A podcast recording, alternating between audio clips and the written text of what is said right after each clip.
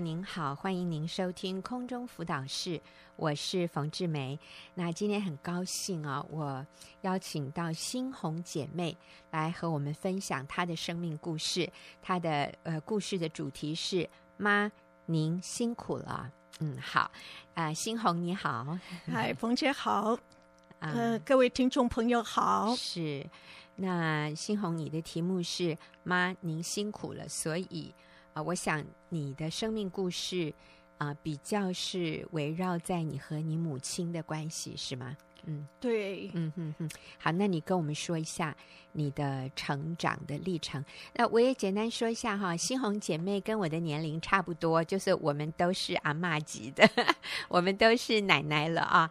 好，所以大概我们年龄也是啊六十啊。六六十多岁这样的年龄，但是欣红要跟我们分享的是她与她自己母亲现在已经九十岁了哈啊，她与母亲的关系。好，那你跟我们说，你是你长大的历程是什么？嗯，我从小生长在一个富裕的家庭。父亲是街坊邻居最敬爱的家庭医师，嗯，我们备受同学邻居羡慕。但在我家中也有一个不能说的话题，那就是我们绝口不提我的母亲。是在一九六零那个年代，我们家是个少见的离婚家庭。嗯，我的母亲因为父亲的外遇而不断的争吵，最后决定离婚。嗯，那年我五七岁，妹妹五岁。长大后的我们回忆起当年妈妈离家前的那一幕，还是让我们痛苦不已。嗯，呃，那时妈妈拿着皮箱，我们哭着说：“妈妈，妈妈，你不要走，不要走。”嗯。然而那时妈妈心意已决，顾不得我们的哀求，还是愤而离开了这个家。嗯。一个人独自在外工作生活。两年以后，妈妈再婚。我的父亲等母亲再婚后。也没有多久就与外女结婚了。接下来的日子，我们四个兄弟姐妹就由那个阿姨照顾着。后来妈妈单独一人移民到美国，追求她的美国梦。她第二次的婚姻仅仅维持了三年多，又再度离婚了。嗯、好，是其实短短的两两段 这个见证啊、哦，已经讲了好多好多的事情。呃，所以一九六零。年哈，那个年代，一九六零年，对啊，我也才不过四岁而已哈，我一九五六年出生的，对，真的在那个呃年代，台湾哈，呃，这个新红也是在台湾长大，啊、呃，真的离婚的人是很少的，那一般来说，大家也是很难以启齿的啊，所以在那个时候，你的父亲是一位医生，他有了外遇，那呃，你的母亲当然非常的。悲愤，非常的受伤，所以他离开了。所以当时是母亲要离婚的，是吗？对。啊，好，你的爸爸并没有那么强烈的意愿要离婚。呃，后来的爸爸也是先等了妈妈再婚了以后，爸爸也才再婚。哦，是，但是他一直没有跟外女断掉。呃，没有，没有，哈，就是，当然，我想爸爸有爸爸的。呃，责任啊，有爸爸的犯的错，那妈妈也有，妈妈很受伤，所以呃，不愿意在这里继续被羞辱啊。那其实呃，欣红也有稍微透露一点，就是呃，这个外女当时也是呃同事哦，所以呃，近水楼台这样子，要断也很难断哈，嗯。但是妈妈离开的时候，你们是非常非常受伤的。你们赖在妈妈的皮箱上，哭着说：“妈妈，妈妈，你不要走。”但是妈妈心意已决，好，所以，嗯，我想在那个年代要离婚是要非常大的勇气和嗯很大的一个决心，因为当时的社会环境并不是这样的接纳。呃，离婚这件事，所以你说，在你家里有一个不能说的话题，就是我们绝口不提我的母亲。嗯，那然后后来你们又是这个外女，就是这个破坏你们家庭的这个女人就进驻你们家啊，那个时候你才七岁啊，我我觉得是一个非常幼嫩的年龄，呃，你还要面对这个后母，我觉得你们家四个孩子要面对这个后母。啊，真的是很难想象啊，在一个小小的孩子的心里面，他要面对这样一个陌生的女人啊，而且还是一个破坏他的父母的婚姻的女人，然后是可能他妈妈心里极其痛恨的女人啊，然后这个女人现在要来照顾他们啊，我觉得这个当中的内在的冲突是。很难想象的，所以新红，我觉得你从小有好多好多的东西会压在心里面。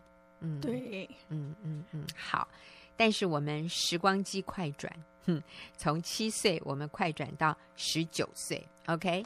十九岁发生了什么事？在我十九岁那年，因为市局动荡，那个时候一九七二年，嗯，呃，父亲安排我出国投靠母亲。当我来到美国与分离十多年的母亲相处时，却发现眼前的她竟是如此的陌生，再也不是当年我所记得的母亲了。她很兴奋地想要快快地改造我这个保守又古板的女儿，她要教我如何交男朋友，如何穿着可以变成时髦，希望我成为跟得上潮流的美国化女孩。嗯，我简直无法面对母亲掌控的个性。不同的价值观、做人的方式，以及他复杂的交友关系，他身边有许多男朋友。嗯，我一点也不想要让自己变成另外一个妈妈。嗯，虽然在四个孩子里我长得最像他，但我不要我的人生走向跟母亲相同的路。嗯，在那段日子里，我常会闷在枕头里哭，不能给妈妈听见。是，嘴里常常哼着《天伦歌》里的歌词：“人皆有父，亦我独无。”人皆有母，亦我独无。嗯、唱着唱着，好像孤儿的眼泪就会不听使唤的流了下来。是，嗯，所以我们倒带一下哈，新红，你这里提到的是你妈妈跟爸爸离婚以后，妈妈又再婚了，可是她第二次的婚姻也没有呃持续太久，她也又离婚了，所以她就一个人只身到美国。工作其实妈妈也是有很好的专业哈，所以她自己一个人可以在美国生存，这当然是非常不容易。可是，嗯，她也是啊，她真的是很 tough。我要说，她真是叫什么很坚强的女人哈，就一个人到美国。可是，在你十九岁，就是十二年之后，你再见到妈妈的时候，你发现。这个妈妈跟你好陌生，但是看得出来、听得出来，你妈妈是很兴奋的，她是很期待。哇，我四个孩子里面终于有一个可以来跟我靠近了，所以我想妈妈是很努力的，想要做一些她觉得对你很好的事，想改造你成为一个美国化的女孩。可是其实你是很抗拒的，你不喜欢他复杂的。交友关系，你说他身边很多男朋友，这个并不是你向往的一种生活。嗯、对，是，所以你说那时候你觉得好孤单，那我想你妈妈可能也非常的失落。哦，在这个过程里，怎么这个女儿来，并没有像她想象的这么高兴跟她团聚，甚至接受她的改造或者接受她的呃影响。那我想你妈妈感觉得到，你也是。想要跟他保持一点距离的，所以你们双方可能都很失望，都有一些失望啊，对关系也是紧张的。对，嗯哼嗯，好。但其实那个时候你很年轻，十九岁，他也不过四十几岁。我想大家都搞不清楚 发生了什么事，日子就这样过下去。然后呢？嗯、在我和妈妈住的第二年，我很快的就申请到远方的大学，远离了陌生的母亲。在我参加了大学的查经班，明白了真理，也重新经历了神。我知道上帝爱我，更赐给我新的生命。在哥林多后书五章十七节那里说：“若有人在基督里，他就是新造的人，旧事已过，都变成新的了。”两年后，我结婚了，开始了自己的新家庭。只有在每年过节时，短暂的与母亲相聚。嗯。如今母亲已经九十高龄，去年重病紧急住院。我在替母亲搬家、清空她的杂物的时候，找到一本泛黄的日记本。在征求她同意后，我流泪的读完那年她刚刚离婚后写的心路历程。嗯，文中记载着他心中受伤、愤怒的心情，以及面对与四个年幼的孩子分离的不舍与寂寞。他却听从了娘家人和身边朋友的鼓吹，劝他永不回头，去寻找自己未来的幸福。以致一错再错，苦读恼恨的心情让他辛苦了一辈子。哦，这个听起来真有点像电影情节哈，就是母亲九十岁，这个时候，这个女儿找到了妈妈在离婚之前，啊、和爸爸分居的时候写的日记，然后里面充满了呃对孩子的不舍和寂寞，可是身边的人却劝他。永不回头，离婚吧，去找自己未来的幸福。那新红说，母亲就一错再错，苦读恼恨，让母亲辛苦了一辈子。我觉得听到这里，我们都觉得哇，好悲剧哦。但是我真的要说，呃，因为新红信了耶稣，你知道，在耶稣里，我们就是新造的人，我们可以把这样的一个新的盼望带给我们身边的人。所以，九十岁的时候，妈妈身体已经很不好了。嗯，对，那个时候，呃，妈妈在生病的时候，呃，她焦虑，她幻听幻觉，嗯，呃，面对很很害怕面对死亡的火。嗯，我们带着她祷告、认罪、悔改。饶恕爸爸和外女，嗯、他心中有了平安，在病床边上接受了洗礼。哦、之后，他经常感恩说道：“如果早知道信耶稣有这么好，我老早就要信耶稣了。哦”这些年来，我在学员妇女小组中明白了神要我们尊荣父母、带来祝福的计划，因此我在泪水中写下了给母亲的感念文，并且在医院里她受洗时读给她听。我这样写。嗯妈，你辛苦了。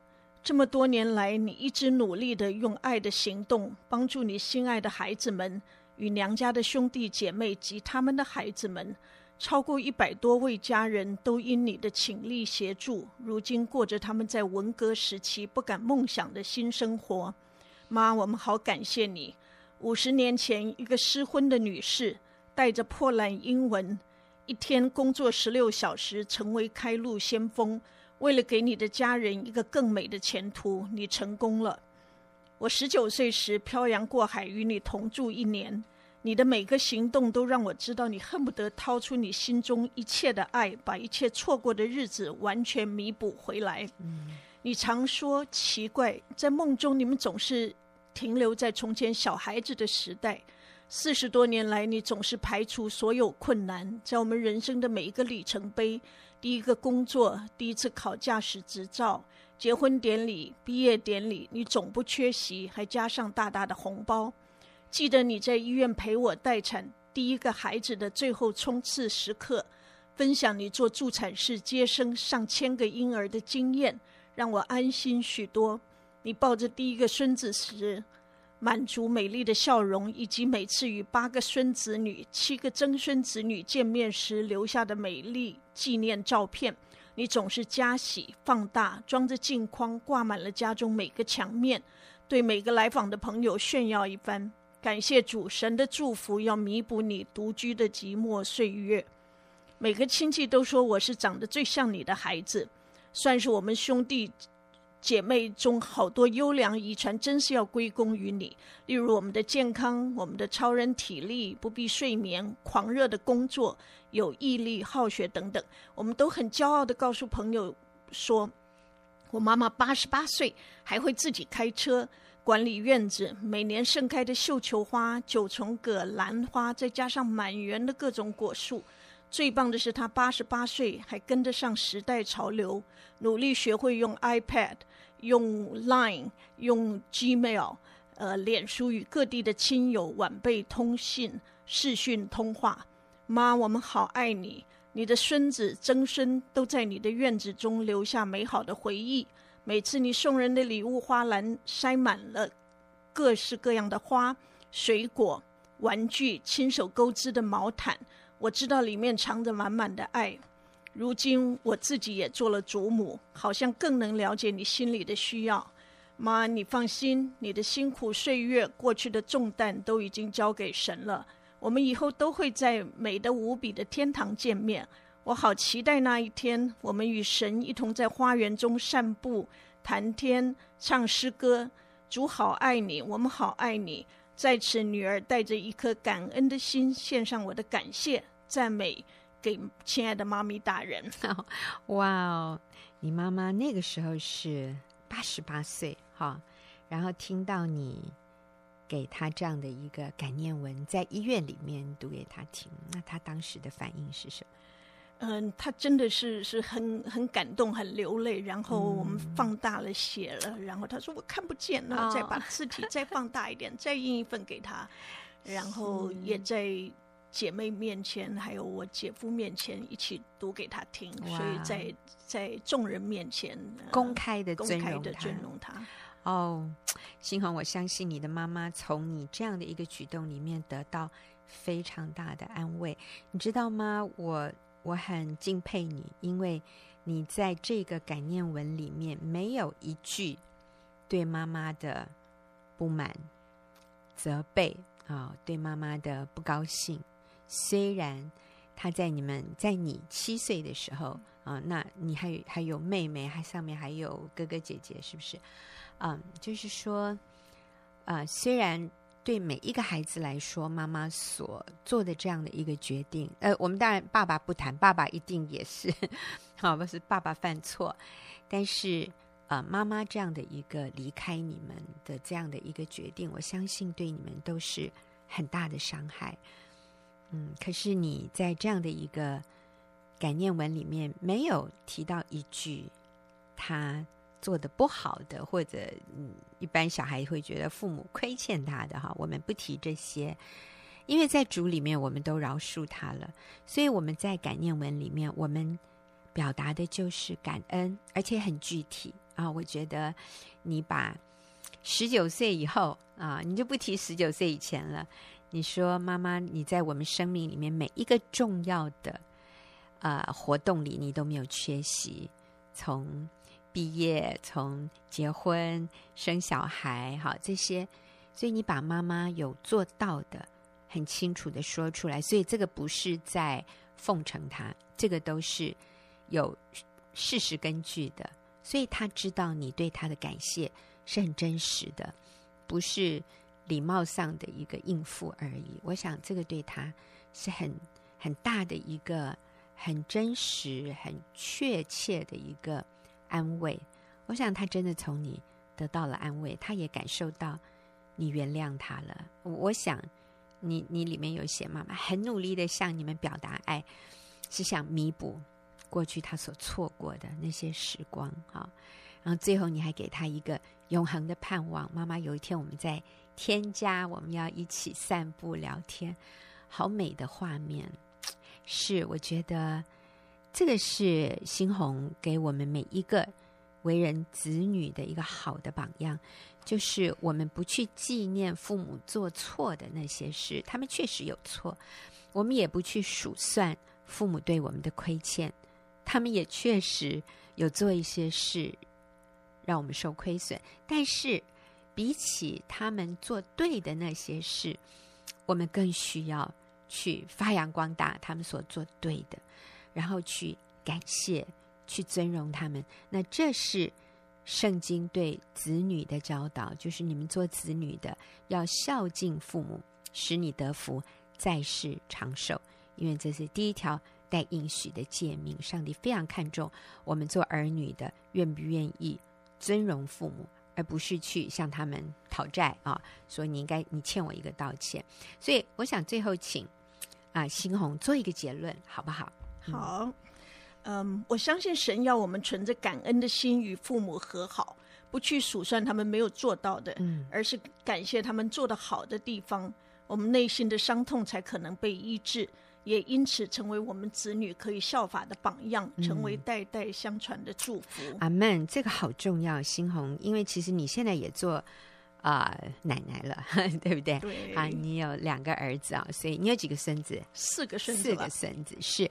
那我想啊、呃，我们如果希望将来我们的子女能够原谅我们曾经所在啊、呃、很很不成熟的时候我们犯的错误。我们希望子女原谅我们，我们希望子女向我们感恩、尊荣我们。那我们现在也应该示范给他们看，怎么样尊荣我们的父母亲。说不是不去看他做不好、做没有做到的地方，而是去看他做的好。做的对的地方，去感恩他们，尊荣他们。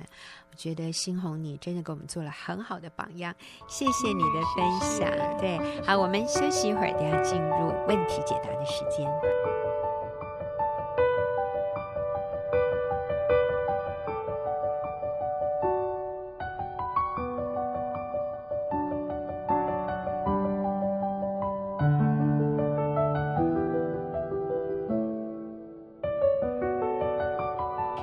们问题解答的时间，今天和我一起回答问题的是李秀敏。秀敏你好，冯姐好，是好，我们来看看今天这样的一个问题哈，呃，这应该也是啊，应该说不是台湾的姐妹写信的，因为是简体字，我们通常从那个简体字和繁体字啊，我们就看得出来，所以其实我们的节目啊，真的是很国际化哈，嗯、好像。嗯大部分提问的都是简体字的，就是从国外写来的啊。我们真的很高兴，我们的节目可以这样子让、嗯、让全球的华人呢、啊，只要上网都可以听得到。好，那这个问题是我们结婚有二十年，但是我们没有几年是快乐的。嗯、我总觉得先生没有考虑我的感受，嗯、大部分。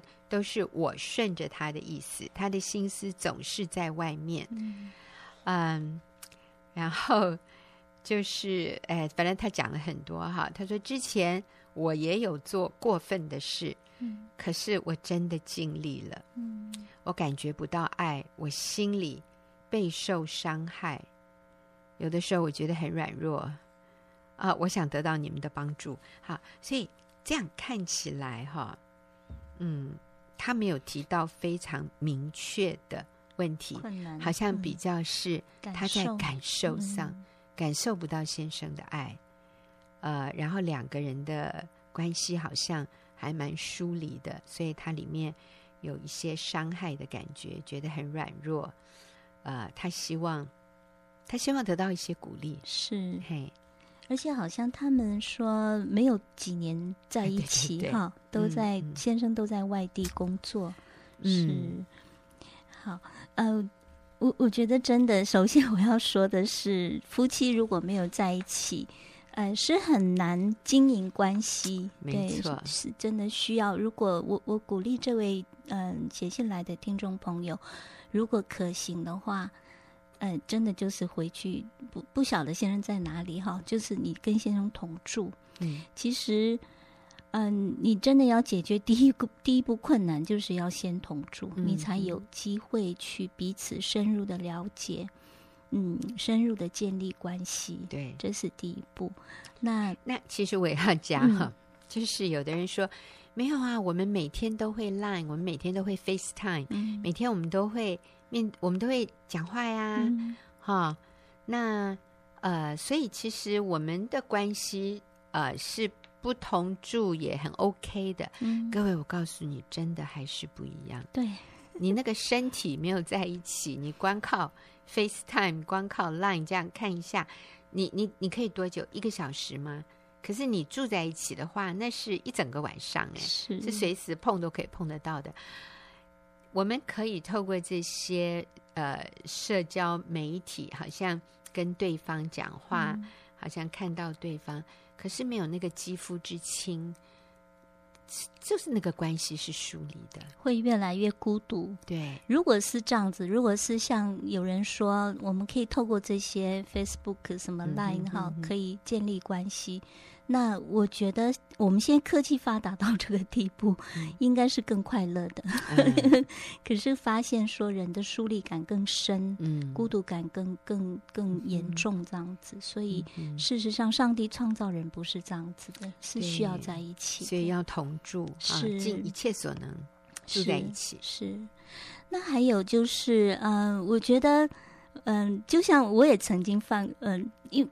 我那时候，我跟先生都是基督徒，可是我们进入婚姻里面，因为不明白上帝创造婚姻的目的，嗯，所以嗯、呃，你就会把婚姻搞得有点乌烟瘴气的这样子哈。嗯、就是我认为我要建立一个属于我自己的家，然后我要做皇后、嗯、做公主，嗯嗯、我就是我的想法是，结婚就是要来。享受就是要来被服侍，嗯、所以我要幸福快乐。对，我要做那个 公主。我觉得可能是我们这个那个这个什么，迪斯奈看太多，迪斯奈看太多，那种爱情小说看太多。哎，真的那个是一个很大的污染。我觉得，嗯、对。那我就发现说，你越这样子，你越抱持这种想法进入婚姻里面。你越不快乐，对对，那是真理。就是当我们越学习为对方付出，嗯，呃，舍己，你就会越感受到幸福，嗯、越感受到那个真爱。你你刚刚说，我们越保持这种想法，嗯、就是我要做公主，嗯、我要呃建立自己的家庭，就是和我想象要的一种家庭，还有、嗯、呃，我要当王后，我要当公主。你越这样，你越不快乐。为什么？因为，嗯、呃，这不是神设计婚姻的、哦、目的。神设计婚姻不是要你去当公主的。而且，我觉得哈，就算你好，你你说那我不要结婚，嗯，你在任何一个人际关系里面，只要你觉得我要得利益，嗯，我要被注意，嗯，啊，就是你我要被肯定，对你只要是一自我中心，你的你的人际关系就非常的。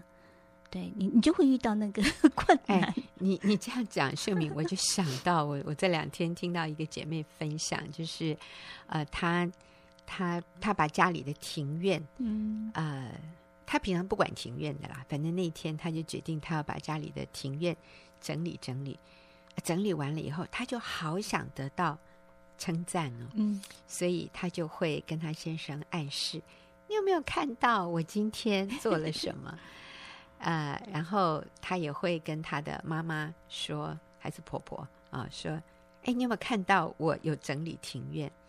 那可是当对方没有按照他的期望去赞美他，给他拍拍手，呃，不但没有，反而说：啊，你只剪这么几个，嗯，有什么用？你真的要剪，你要从。”啊，比较深的里面的那个地方，因为他他等于修剪了一些那个，嗯、所以他觉得没有，不但没有得到赞美，反而是被挑剔，嗯、哎，被否定的时候，他就好好失落，他就好生气哦。所以这就像你说的，就是当我们做一些事情，我们的目的是想要得到肯定，得到赞美，嗯、我们就真的好不快乐。是。所以，嗯，你要让 我，我跟我都跟我的组员讲，很简单。你要经历那个幸福美满的婚姻，其实真的就是那么简单。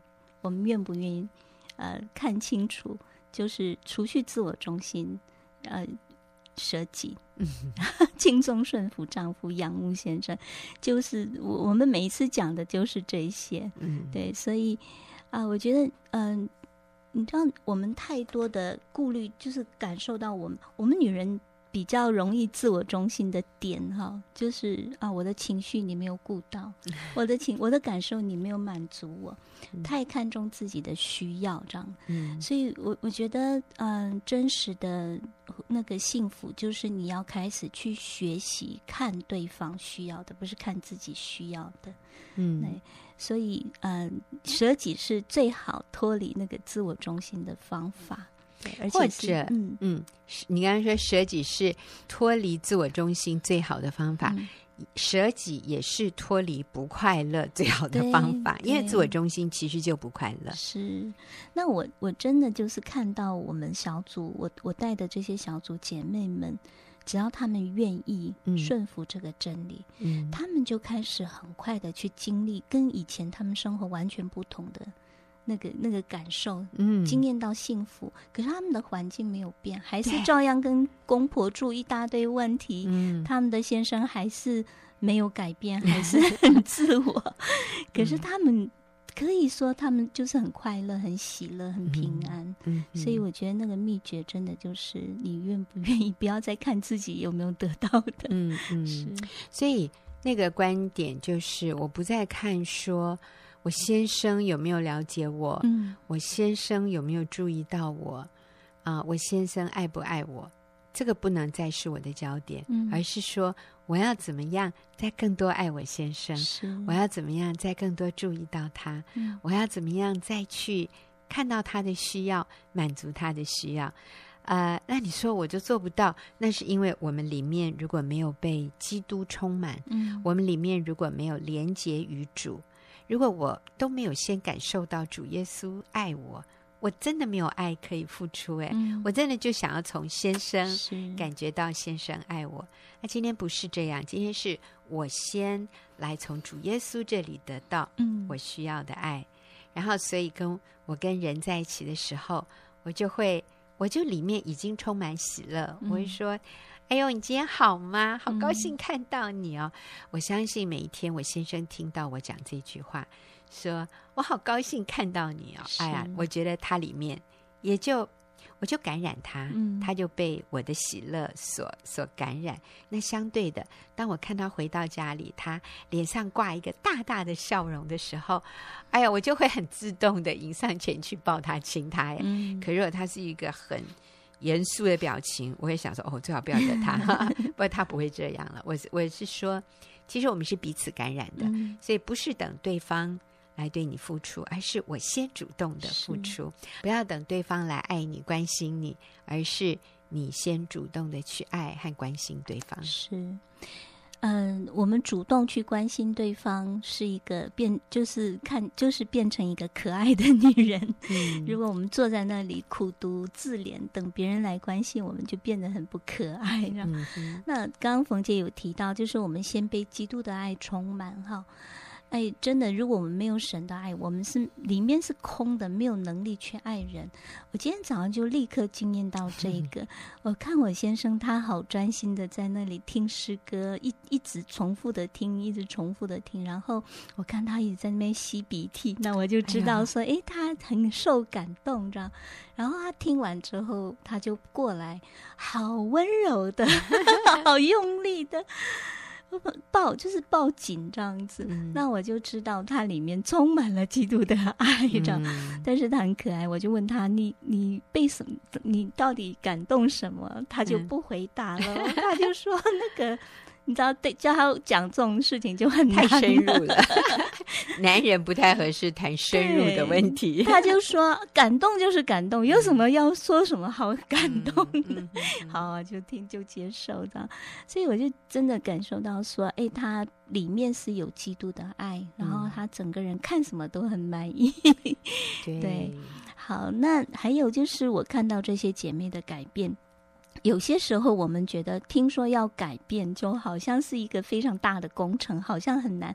其实我我去读这些见证，看这些姐妹哈的生命的改变，我觉得其实真的就是很简单。他们只是做了一些很简单的东西，嗯、就是做了一些跟以前稍微不一样的。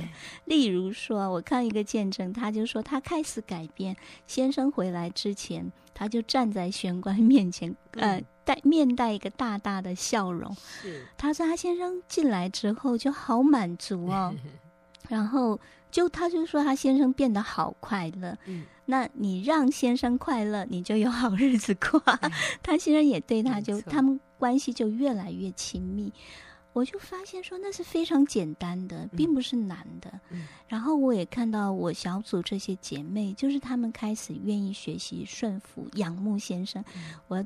举一个最经典的例子，嗯、就是我小呃有一位姐妹六十几岁来小组的时候，那她你知道吗？她就像个小女生一样，她开始改变了。